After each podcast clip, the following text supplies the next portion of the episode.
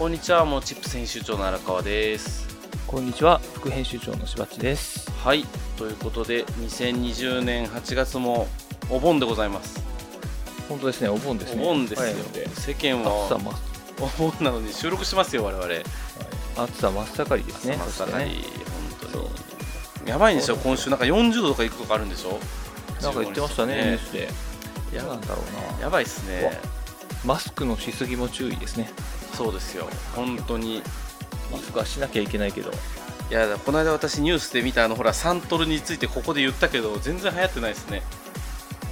あそうですね。全然流行ってないもっと流行らせてほしい本当にあなんでね街中歩いて他にそのなんていうの人と明らかに距離取れてるのにマスクしたまま歩いてる人がいっぱいいるんでしょうねうんねえ気になりますね。何なんでしょうね。本当わかんない面倒くさいのかな何なんだろう、倒れるよって思いながら見てるんですけどね、そう。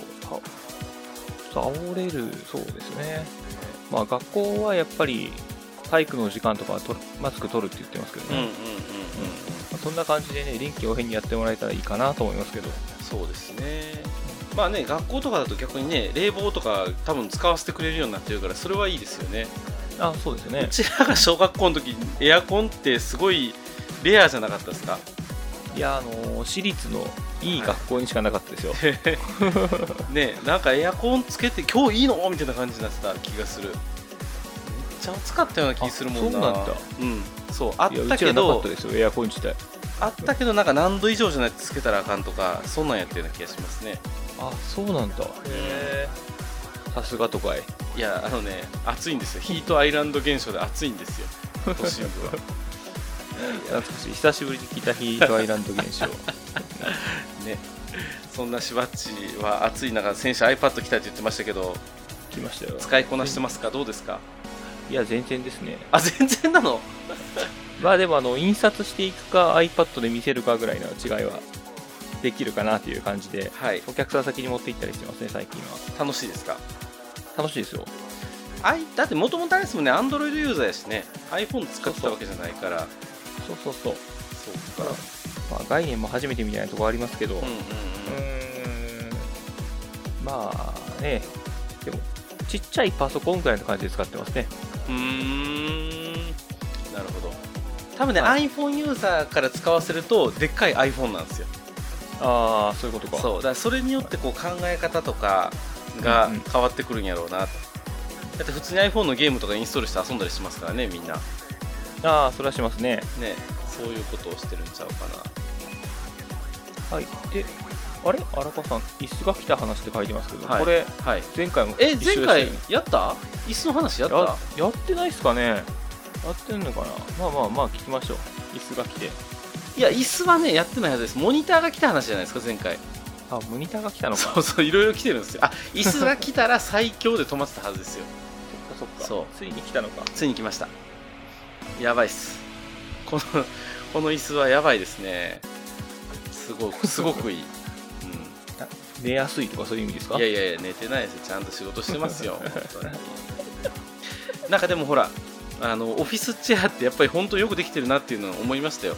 ちょっとしたリクライニングもそうだし、まあ肘置きをね机と同じ高さにすることによって肩が凝らなくなるとかっていうのもそうだし、うん例えばその腰にピタッとくるので腰が痛くなりにくいとかねなんかそういうはいはい細々とか背中がメッシュだから蒸れないとかね。やっぱこういろいろ細々と本当いろいろ細かいな。細々としたやつがあるんですけれども 一番びっくりしたのが配送ではい。完成品のまま来たんですよね。で組み立て不要。それ素晴らしいんですけどオフィスチェアが配送で来るってどういうことか分かりますか？大きい。そう玄関入んねえっていうぐらいのギリギリ入りましたけど ほんあ冷蔵庫買うときみたいなそう感じですね。そうそうそうほんでもう佐川のうんちゃんがやってきてあのハンコだけついても逃げるように去っていきましたからね俺は手伝わねえぞみたいな感じでありがとうございましたあってシューって書いてるええーと思ってなるほど。なるほど。やりますね、なかなか。とりあえずもう頑張ってえっちらおっちら部屋に運んで開墾してで、まあ、椅子自体は良かったんですけど段ボールどうやって捨てようと思ってうんうん。もう今日ゴミの日だったからあれですよ。頑張ってこうカッターで切り刻んでちょっとずつ捨てる作戦にしました。いやー。一気に全部は無理だと思ってちょっとずつ捨てていきます。そんな大きかったですね。でかいっすすよやばいっすよ。子供2人なら入りますよこれ。誘拐できるわ。いやいやいやいやいや。本当に。まあそんな珍道中やってますけれども。ね。今回はそうやってパソコン仕事を使ってはい。あのいろいろやっていく中ではいはい。やっぱり我々特に個人とかっていうレベルでお仕事をしてると、えーどうしても人手が足りませんよと、うん。足りない人手を何で埋めるってなった時に、まあ、外注であったりクラウドソーシングであったりとかっていう中で自動化ツールっていうのは一つ大きなヒントになるんじゃないかなっていうところで、ああ自動化ですね、前ね RPA の特集やらさせてもらった時にチロッと出てきたんですけれども今回は RPA じゃなくて、あのアプリ間連携ツールってやつについてお話をしたいなというふうに思っております、はい。特にね小規模の方とか個人でやってらっしゃる方はぜひぜひ覚えていただきたいツールなので、うん。しばっちも覚えてくださいねこれを機に。はい。僕がまず覚えてからないと今日は、はい。よろしくお願いします。ということでよろしくお願いします。番組説明やってください。しばっち。はい。はい、あのこの番組はビジネスの講座を紹介するメディアモノチップスから生まれたポッドキャストです。毎週あなたのビジネスがちょっと良くなるチップスを紹介していきます。紹介したチップスは Web マガジンモノチップスでも紹介していますのでそちらもご覧ください。はいじゃあ今週もよろしくお願いしますはい、お願いします。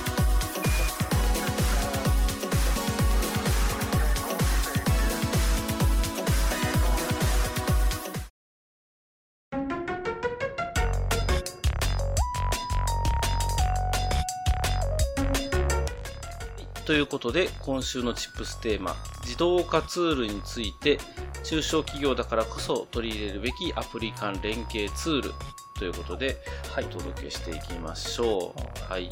あのそもそもなんですけど、自動化ツールってどんなツールでどんなことができるんですか？なるほど。あのー前説明した RPA っていうのは、うん。パソコンの中にポットを入れて人間みたいな動きをさせますよっていう話だったんですけれども今回紹介したはい。アプリ間連携ツールなこの略称が正しいのかちょっとあれなんですけれどもアプリ間連携ツールっていうのは A っていうアクションが何か起きた時に自動的に B、うん。C っていう風に何かをきっかけにして別のアクションを行ってくれるっていうツールのことを指します。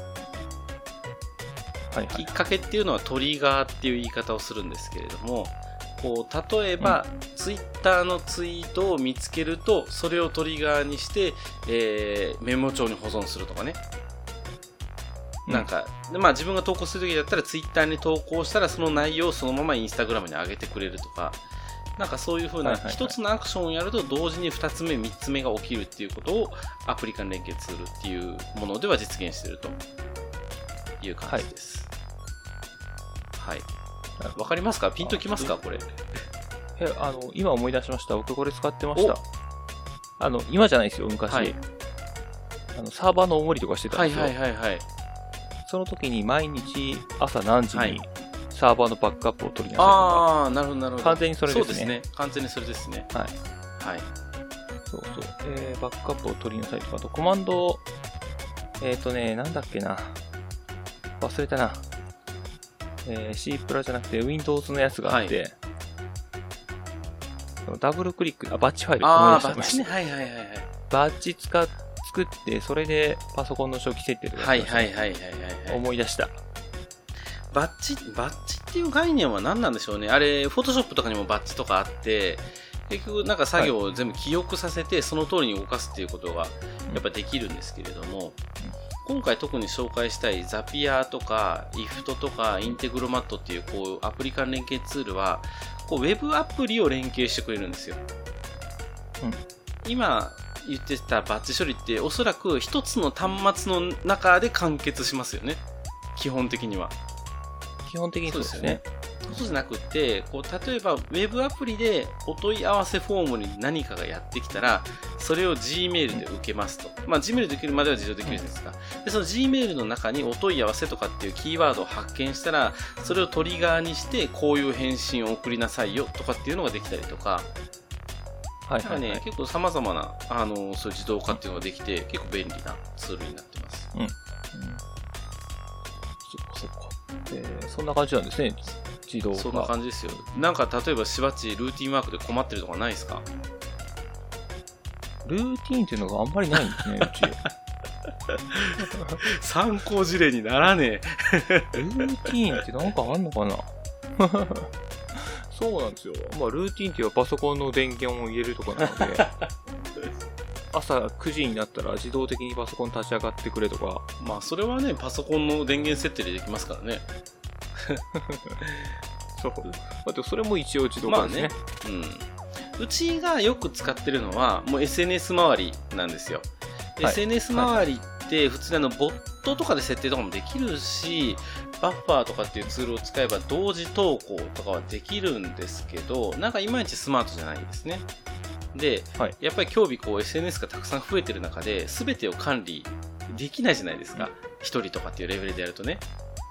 そうですね。んだから、あのーまあ、と得意なというか、その、合ってるジャンルの SNS に特化して投稿なりケアっていうのを行って、そうじゃない SNS に関しては、もうついでに投稿してるみたいな、うん自動投稿してるみたいな設定にしちゃってると。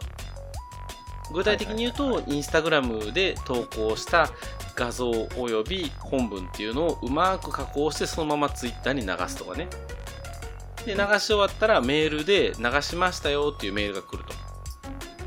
はいはいはいっていうところまで完結させておくと、あとはインスタグラムは予約投稿ができるから、バーって予約投稿しておくと、1週間の PR がそれで終わりますよと素いうル。ーティン作業になってるんですね。外さなくてもいいってことですね。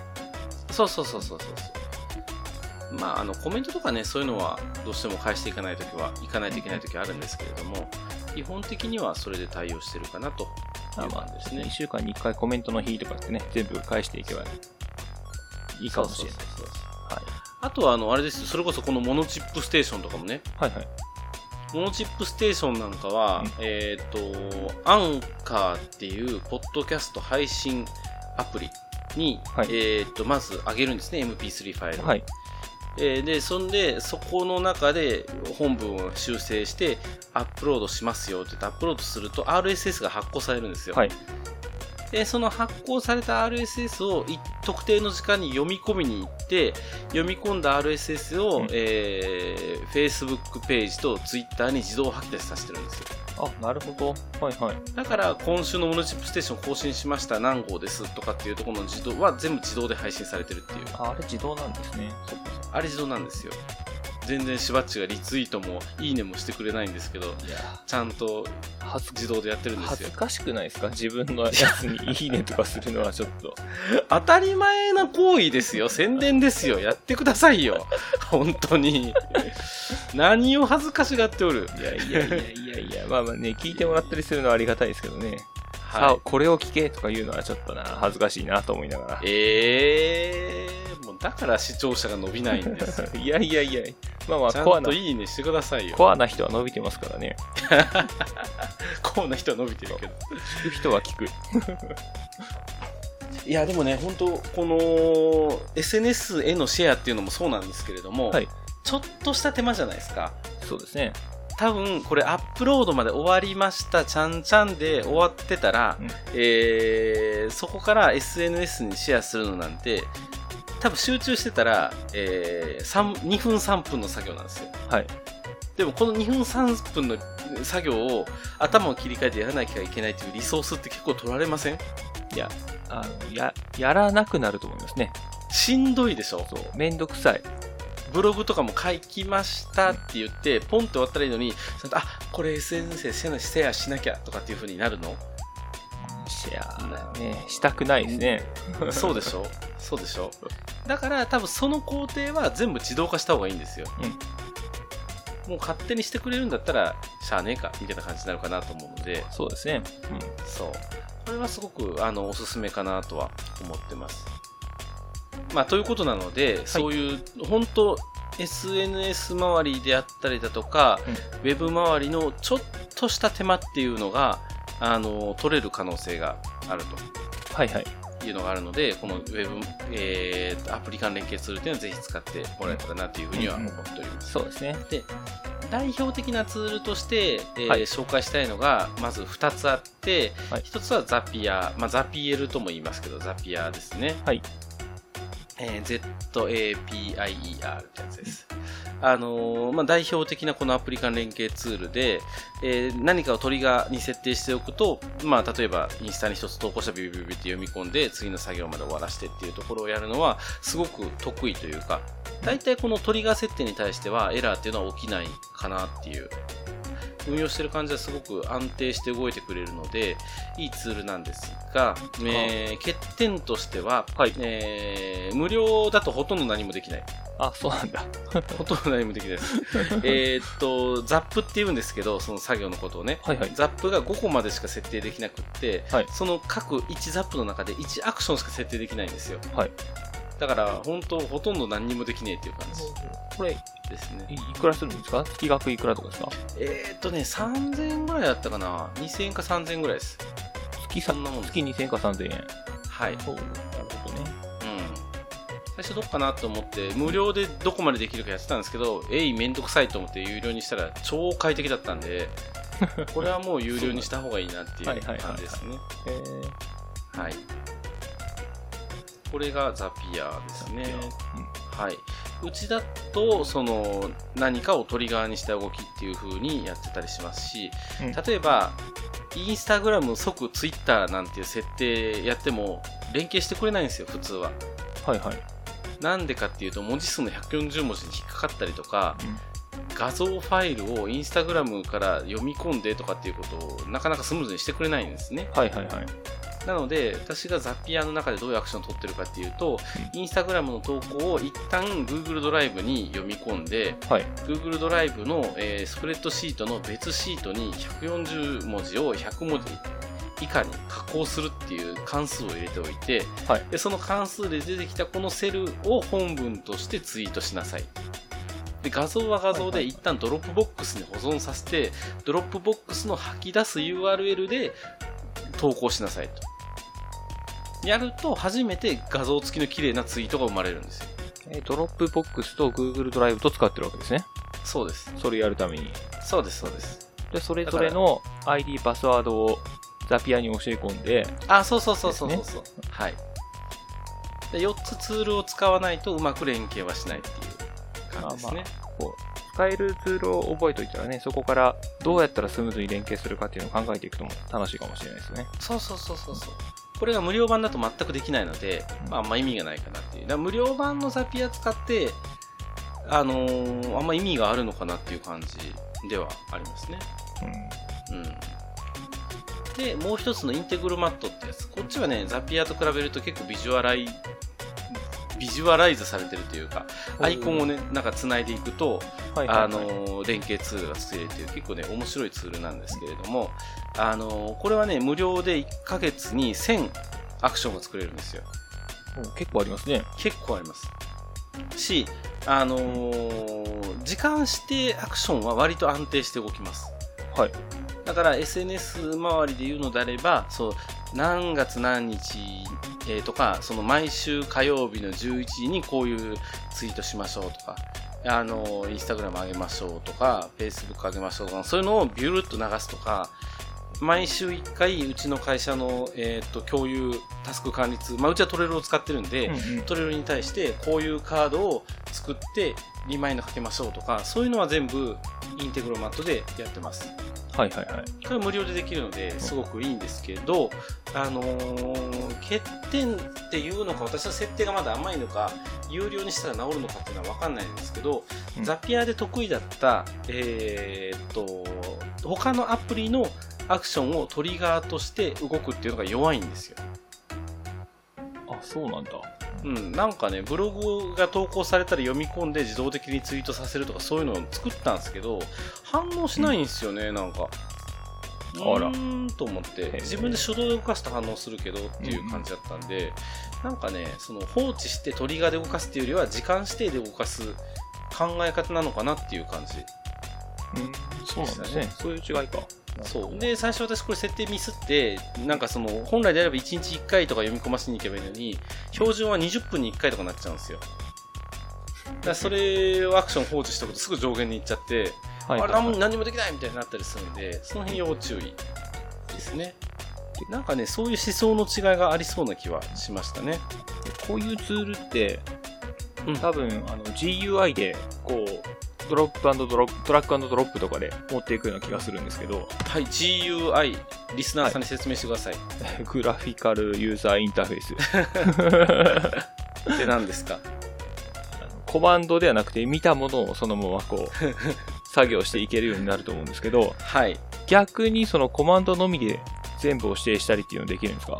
あーっとねザピアはそこまで GUI 化されてないというか結構ね一個一個アクションで作っていく感じ、なんかノーコードでアプリ作っていくような感じうん。ですね、あのーあれに似てるオートメシェニューアに似てる感じはいはいはい。です。えーっとインテグラマットはね完全に GUI ですね。もうアイコンをつないでピヨーンとかなるんであそんな感じ。そそんな感じですよ。なんかね本当プログラマー向けっていうよりは本当うん一般の人というか、そういう人が使いやすいようにっていう風に作られてるツールかなっていうのは両方思いますね。あそういう、そんな感じですね。なるほど。そんな感じです。うんうんなんか、それこそ本格的な方はね、あの、自分で Python でも何でもいいからコード組んじゃった方が早いぜっていうのは絶対あると思うので、まあそうじゃなくて、サクッと作るっていう意味では、この2つ。あとは、もう一つメジャーなのは IFT っていうのがあるんですけど、はい。IFTTT かな？っと間違えたらダメだな。IFT。えっと、IFFFT。いや、多分それ私がスペル間違えた。IFTTT だ。IFTTT です。IFTTT。はい。IFT ね、結構メジャーなんですよ、これも。はいはい。メジャーなんですけど、私この上の2つから入っちゃったんで、なんかいまいち使い勝手が理解まだしきれてなくて、うんただ日本語化されてる Google の記事とかは一番出てきますね、IFT が。他の2つと比べると。そそうなんですね。そ。そう。あの、Google ホームとかと連携するんですよ、これ。はい。だから、あ Amazon は Alexa の中にたくさんジョブを設定できるから優秀だって言われてるけど、うん Google ホームは逆にこの IFT と連携させていろいろできますよっていううん。方ができる。IFT のアプレットっていう言い方なのかな？アプレット。はい。つなぐといろんなことができますよっていうことを言ってるんですけどね。はいはいはい。えーそうなんだ。なんかね、私はまだちょっといまいち使いこなせてない感じ。スマートフォームとかと連携させるといいのかなと思いますね。あとは、これはちょっと番外編というか、アプリ間連携ツールとは言えないかもしれないんですけれども、アアップル標準のショートカットね。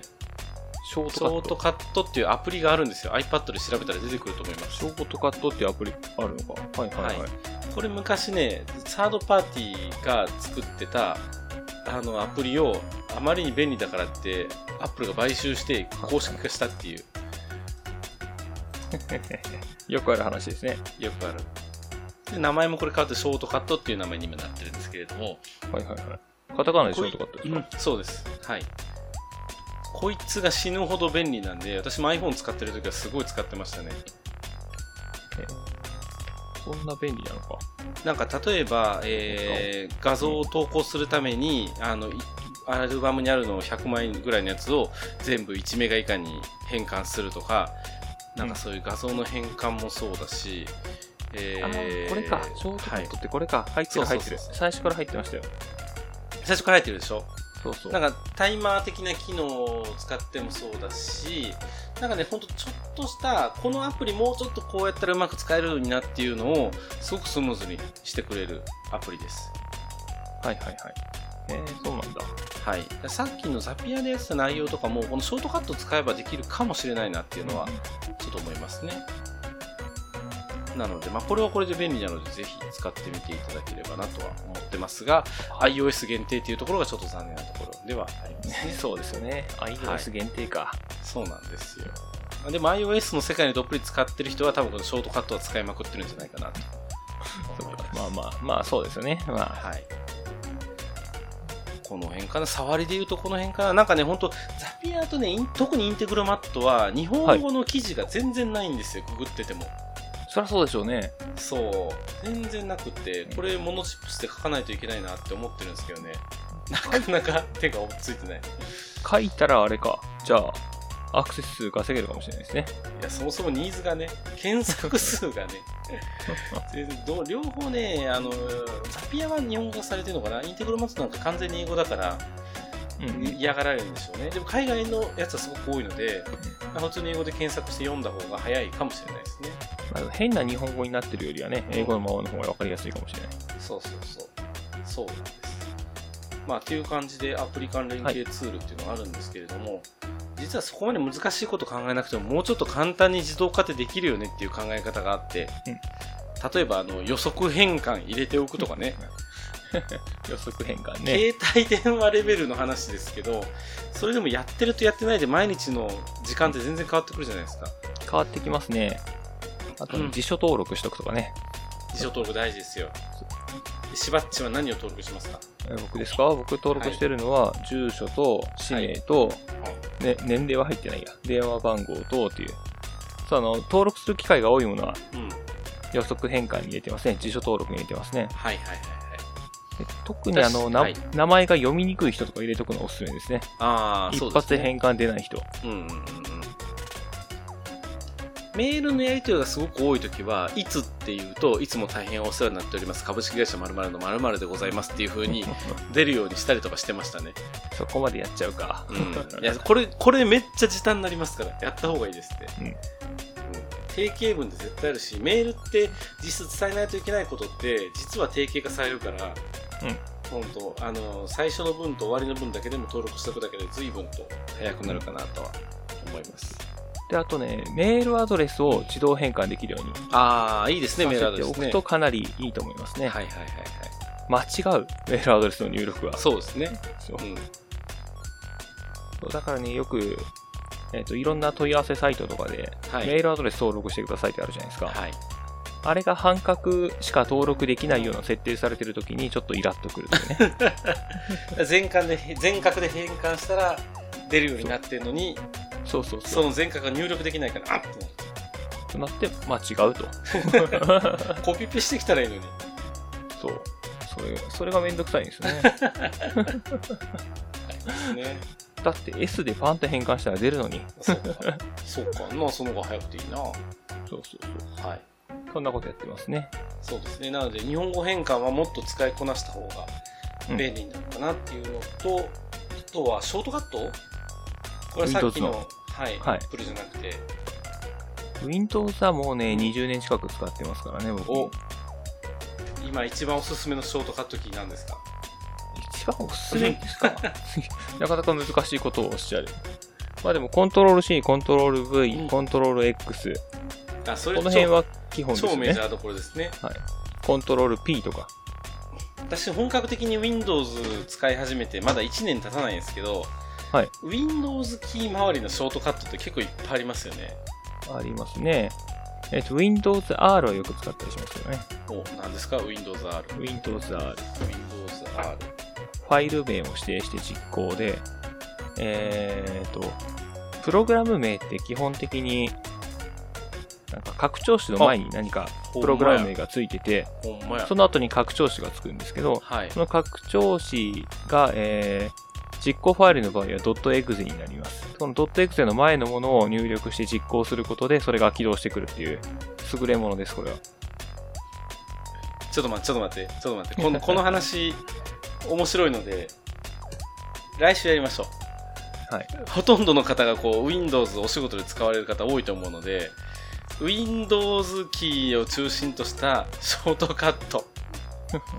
まあでも使いこなすとね、デスクトップ上にショートカットを作るよりは早く仕事ができたりはすると思いますね。そうですよね。私、あの、Windows キー上下左右しか使ってないので。Windows キー上下左右。上下左右はめっちゃ使います、ね。ああ、そういうことか。うんそういうこと。か。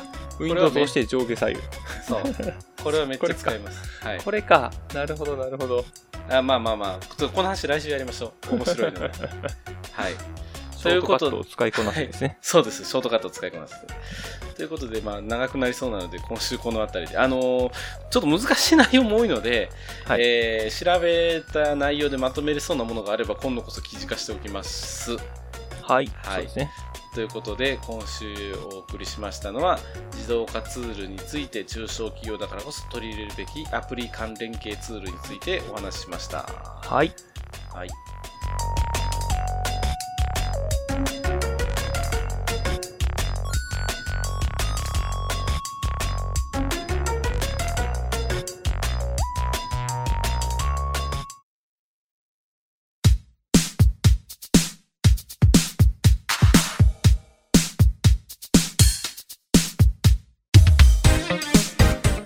はい、ということで今週のモノチップステーションいかがでしたでしょういかかがでしたでしょうか？はい、だんだんなんかマニアックな方向に走っていきそうになるので 大変ですよね。そこマニアックなのかな、ショートカットは。いやショートカットはね、でも詳しい人は多いですけどね。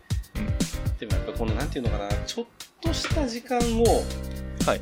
バカにできないっていう風にできないですねどこまで考えるかどうかなんですよ。うんうん。なんか一生懸命こっちがこのこうやるとねこれがね15秒短縮できるよとか言っても、なんか慣れた方でいいやんってなっちゃう人も多いんですよね。うんうん。なんかそれがねちょっともどかしいなとかうんっていうのはあるんですよね。まあまあ、うんまあでも一般のねこう事務職の職員さんとかでそこまで求めるのはここかもしれないんですけれども、このチップステーションを聞いているような中小零細企業の経営者の方はね、必ず経営者の方は必ず覚えた方がいいと思います本当にいいと思います。あのねこの特にこの自動化ツール使いこなすと人一人雇う以上のパワーを発揮する時もありますからねはい。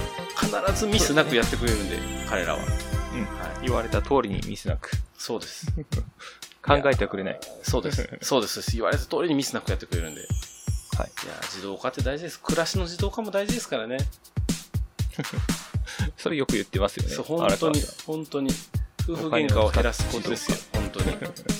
食洗機、お掃除ロボット、ん はい。えー、ドラム式。ね。はい。ドラム式はうちなかなかね、導入できないんですけどね。ドラム式導入したいあです、ね。、そうなんだ。ドラム式だけは導入してますよ。あー、してます？してます、してます。いいなぁ。干し、干してないでしょ？干します？基本。やっぱり干しますね。あー、干すんだ。どっか干さなくてもいいかなと思ったりもするんですけど、うんうんまあまあ干してますね。そう、なんか奥さんが干したい派の人だと、あんまりこれが伝わんないんですよ。うん干さなくていいって最強じゃねって話をしても。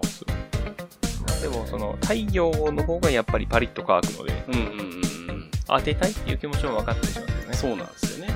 で僕はどっちでもいいので、僕が選択するときはそのまま乾燥機まで。なるほど。